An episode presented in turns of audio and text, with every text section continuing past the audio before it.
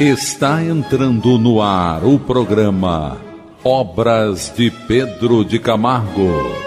Produção e apresentação Moisés Santos. Caríssimos ouvintes da Rádio Rio de Janeiro, eu sou Moisés Santos e este é o programa Obras de Pedro de Camargo. E você que está nos acompanhando aqui pela Rádio da Fraternidade, a Rádio Rio de Janeiro, nesse programa em que abordamos o entendimento dos valores do Evangelho de Nosso Senhor Jesus Cristo, no livro Na Seara do Mestre, autor Pedro de Camargo que também apresenta-se pelo pseudônimo de Vinícius. E você que está acompanhando sabe que hoje nós vamos estudar na sequência o capítulo O Cego de Nascença, ou seja, aquele personagem que ao reencarnar já tem a expiação do mecanismo da falta de visão. Então ele é cego ao nascer. Passagem do Evangelho de João, capítulo 9, versículos 1 a 7. Jesus, passando, viu um homem cego de nascença. Perguntaram-lhe os discípulos: Mestre, quem pecou para que este homem nascesse cego? Ele ou seus pais? Respondeu Jesus: Nem ele pecou, nem seus pais mas isso se deu para que as obras de Deus nele sejam manifestas. Tendo assim falado, misturou saliva com terra e, fazendo barro, aplicou-o nos olhos do cego, dizendo: Vai lavar-te no tanque de Siloé. Ele foi, lavou-se e voltou vendo.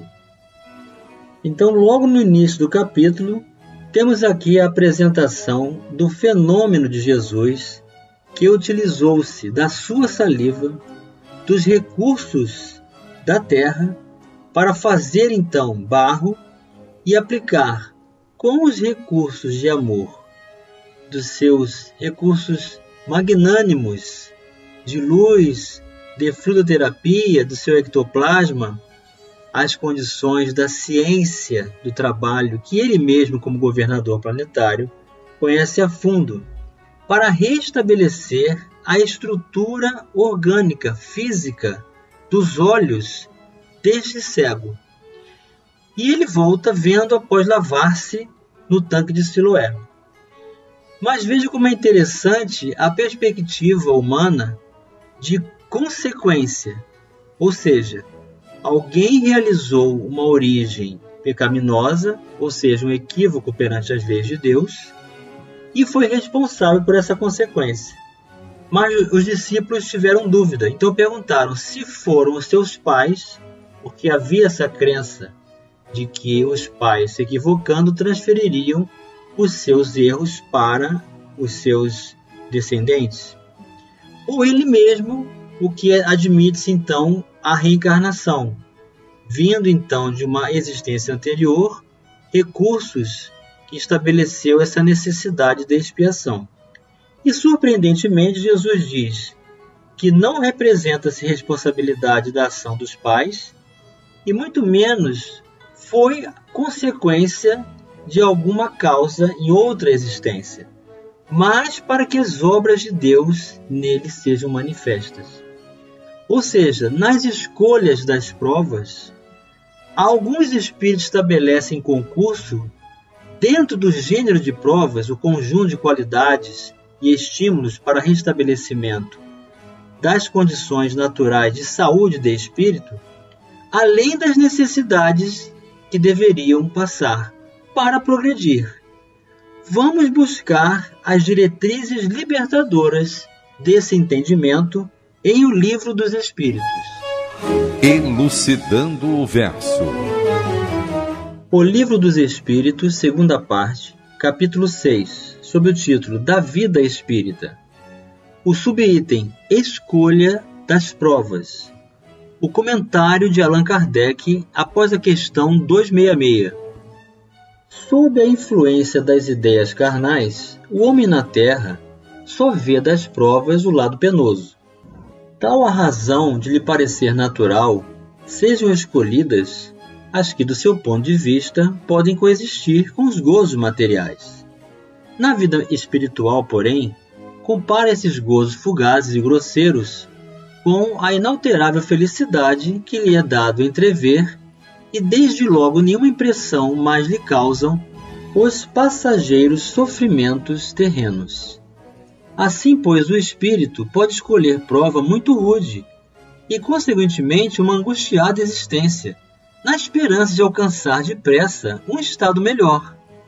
Como o doente escolhe muitas vezes o remédio mais desagradável para se curar de pronto. Aquele que intenta ligar seu nome à descoberta de um país desconhecido não procura trilhar estrada florida. Conhece os perigos a que se arrisca, mas também sabe que o espera a glória, se lograr bom êxito. A doutrina da liberdade que temos de escolher as nossas existências e as provas que devamos sofrer, desde parecer singular, desde que se atenda a que os espíritos, uma vez desprendidos da matéria, apreciam as coisas de modo diverso da nossa maneira de apreciá-los. Divisam a meta, que bem diferente é, para eles, dos gozos fugitivos do mundo. Após cada existência, veem o passo que deram e compreendem o que ainda lhes falta em pureza para atingirem aquela meta. Daí o se submeterem voluntariamente a todas as vicissitudes da vida corpórea, solicitando as que possam fazer que a alcancem mais presto, ou seja, melhor resultado. Não há, pois, motivo de espanto no fato de o espírito não preferir a existência mais suave não lhe é possível, no estado de imperfeição em que se encontra, gozar de uma vida isenta de amarguras. Ele o percebe, e precisamente para chegar a fruí-la, é que trata de melhorar. Então é exatamente assim, meu caro ouvinte. O espírito, no mundo espiritual, tem uma visão muito mais dilatada e pede para ter oportunidades de desafios que façam com que ele cresça ainda mais para atingir a meta que ele deseja. Passemos então agora à palavra do texto, onde Pedro Camargo vai trazer sua contribuição. A pergunta dos discípulos sobre os motivos da cegueira daquele homem não foi descabida. No entanto, o caso não era de expiação para o padecente, nem de provação para seus pais. Tratava-se de modesta porém significativa missão. O espírito encarnado no moço cego assumira no além o compromisso de nascer privado da vista, a fim de dar testemunho público de que Jesus é a luz do mundo, o Messias prometido. Após haver respondido à interpelação que lhe foi dirigida, o mestre aproximou-se do cego e, untando-lhe os olhos com barro, composto de saliva e terra, disse-lhe: Vai lavar-te no tanque de Siloé. Ele foi, lavou-se e voltou vendo, ou seja, enxergando com os olhos físicos. Por que teria o Senhor usado aquela original terapêutica? Não poderia operar a cura independente do processo empregado? Ele agiu assim para completar o testemunho que o moço havia de dar. Por isso que a denominação Siloé quer dizer enviado. Se os homens daquele tempo e de todos os tempos, embora de vista física, tivessem olhos de ver, por certo se convenceriam de que Jesus de fato é o Filho de Deus. Sendo, porém, cegos de espírito, nenhuma conclusão tiraram outrora, nem tiram na atualidade, dos prodígios e das maravilhas por ele levadas a efeito. Então, meu caro ouvinte, segundo Pedro de Camargo, aqui está a concordância total com o que Allan Kardec está nos ensinando em O Livro dos Espíritos. Há espíritos que solicitam essa pequena missão expressiva, não de modificação da sociedade, não de apresentação do nível de um espírito superior que vem trazer estímulos e exemplificação do bem, chamando a atenção de muitos, mas uma situação bem individualizada, bem particular, da intimidade desse cego de nascença, que solicitou, antes de reencarnar no mundo espiritual, a oportunidade de vivenciar uma limitação física, para que, se apresentando diante de Jesus, ele pudesse receber esse tratamento. E vejam a estratégia de Jesus quando realiza essa condição do uso da saliva e da terra para fazer o barro, para que ele fosse lavar no tanque de Siloé. E Pedro Camargo vem nos ensinar que a denominação Siloé significa enviado.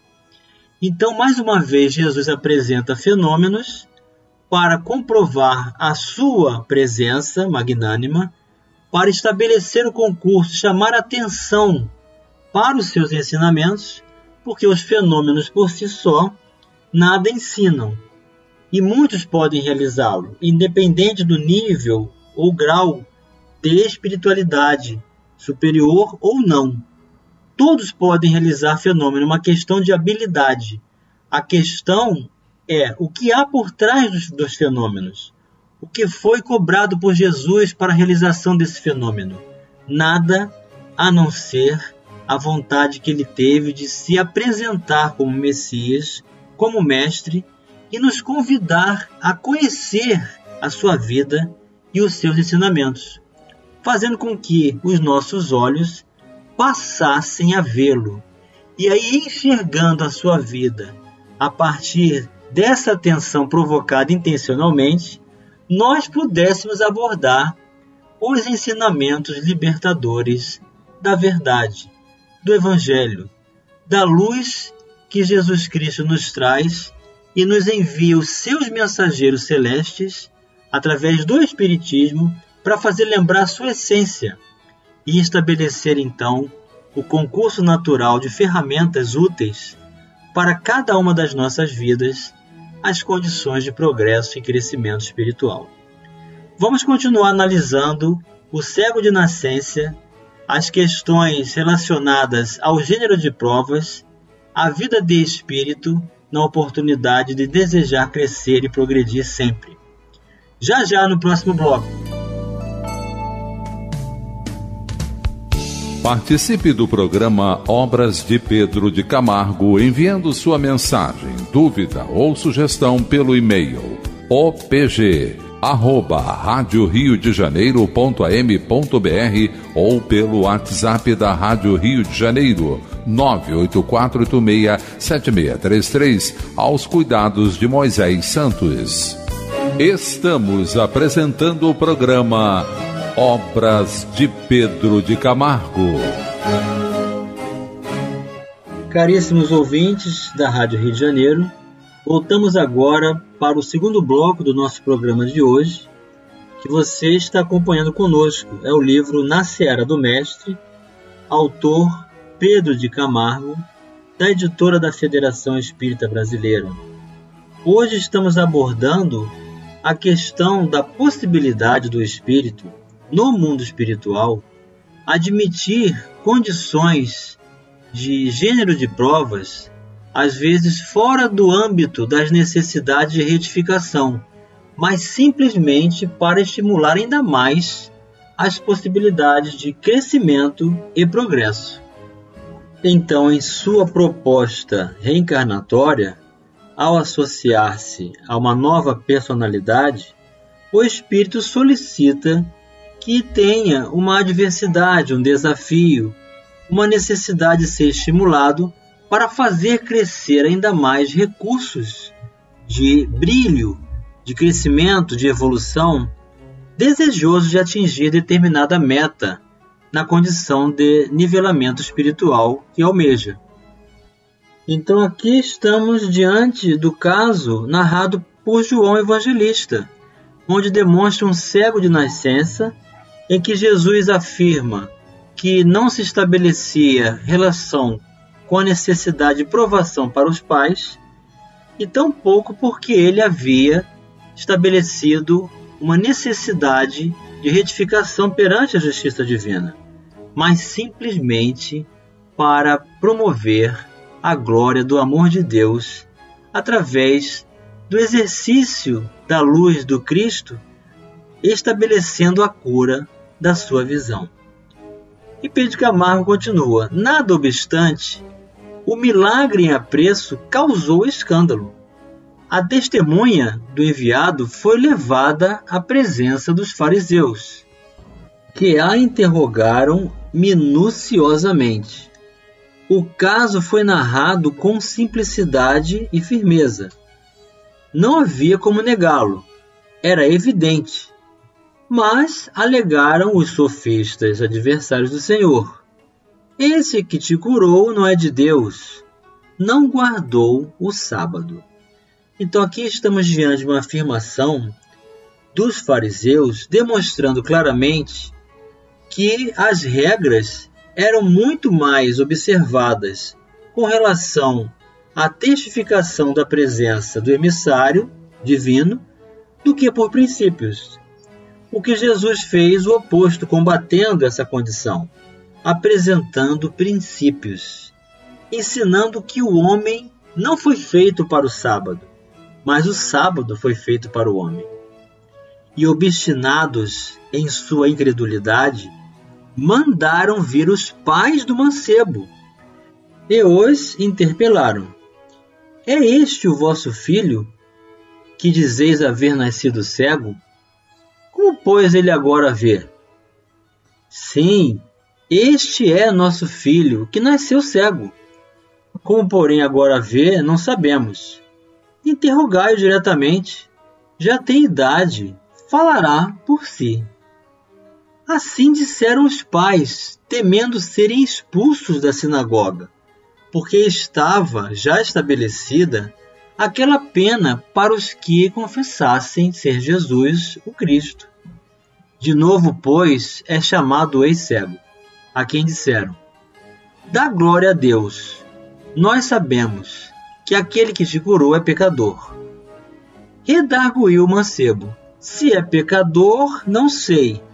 De uma coisa estou bem certo: eu era cego e agora vejo. Desde que há mundo, nunca se soube que alguém abrisse os olhos a um cego de nascença. Mas como foi isso? Objetaram os fariseus. Já vos disse, retrucou o humilde instrumento da verdade.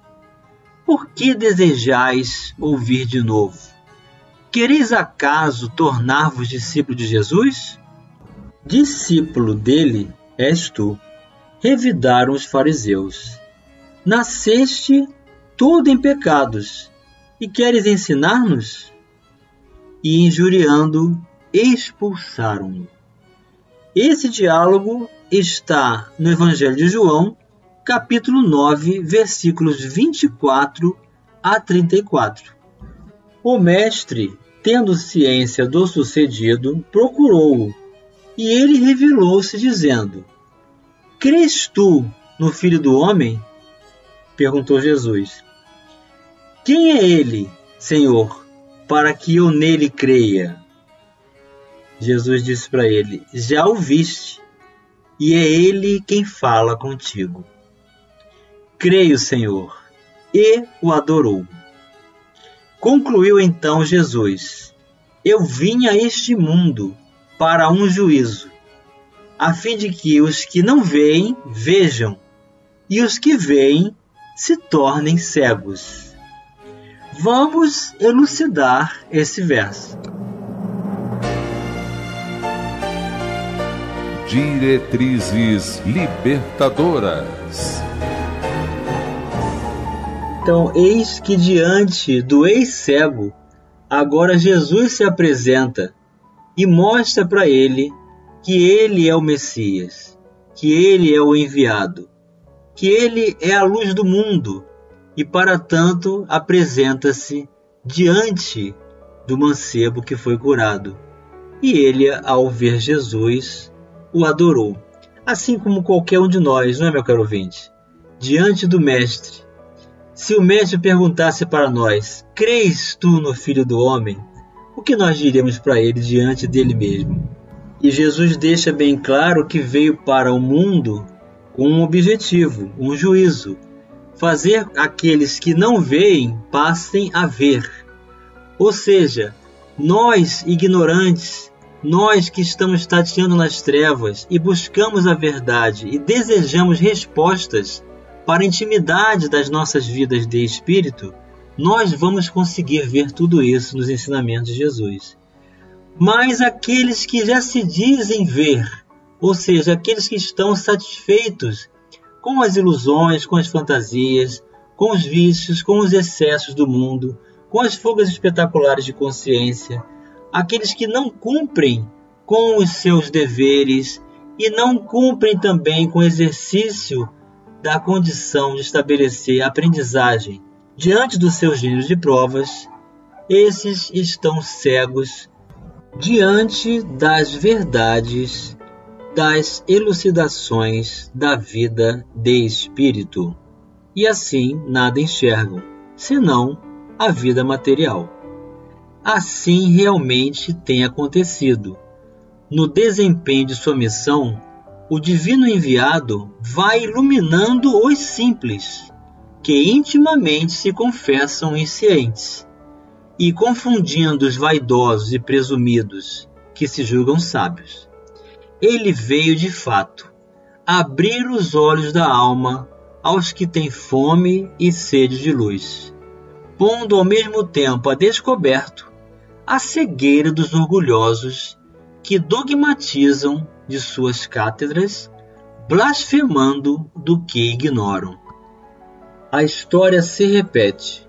O que se passou com o enviado quando no desempenho das exemplificações que realizou no cenário terreno, passa-se agora com relação à fenomenologia e à ética espíritas. O farisaísmo odierno continua sofismando e negando. Um grande número, temendo excomunhão, não reflete em público a luz que bruxuleia em seu íntimo. Todavia, veritas vincit, a verdade vence. Então aqui Pedro Camargo está nos convidando a não estabelecer concurso de admiração, de exortação ou uma busca desenfreada por mensagens, por fenômenos, por espetáculos das condições da fenomenologia espírita mas que busquemos os ensinamentos, que busquemos a ideologia espírita, a filosofia espiritualista, a ciência espírita, a religião dentro da perspectiva da filosofia, para que possamos encontrar toda a luz e enxergar de vez o próprio Mestre. E chegou o momento, meu caro ouvinte, de você receber a mensagem do Mestre. Mensagem do Mestre. Os olhos são a candeia do corpo. Se os seus olhos forem bons, todo o seu corpo será cheio de luz. Mas se os seus olhos forem maus, todo o seu corpo será cheio de trevas. Mateus capítulo 6, versículos 22 e 23. Eis o alerta, o convite, o imperativo de Jesus para cada um de nós, meu caro ouvinte. Vamos fazer do uso natural das nossas potencialidades orgânicas, físicas, da visão, a oportunidade de foco para o bem, para que não venhamos a viver nessas trevas de interesses mesquinhos, imediatistas, facilitadores, que não nos preenchem a intimidade que não nos trazem os recursos libertadores de vida, de abundância, de amor e de paz que somente o Evangelho de Jesus, podendo ser buscado com boa vontade e sinceridade, no compromisso desse bem com Ele mesmo, o próprio Mestre à frente, nós possamos estabelecer esse concurso, fazer com que a candeia do corpo possa ser a luz imperecível em nossas vidas, como conquista e mérito próprio por esse mesmo caminho. Muita paz, um grande abraço e até o próximo programa. Você ouviu o programa Obras de Pedro de Camargo.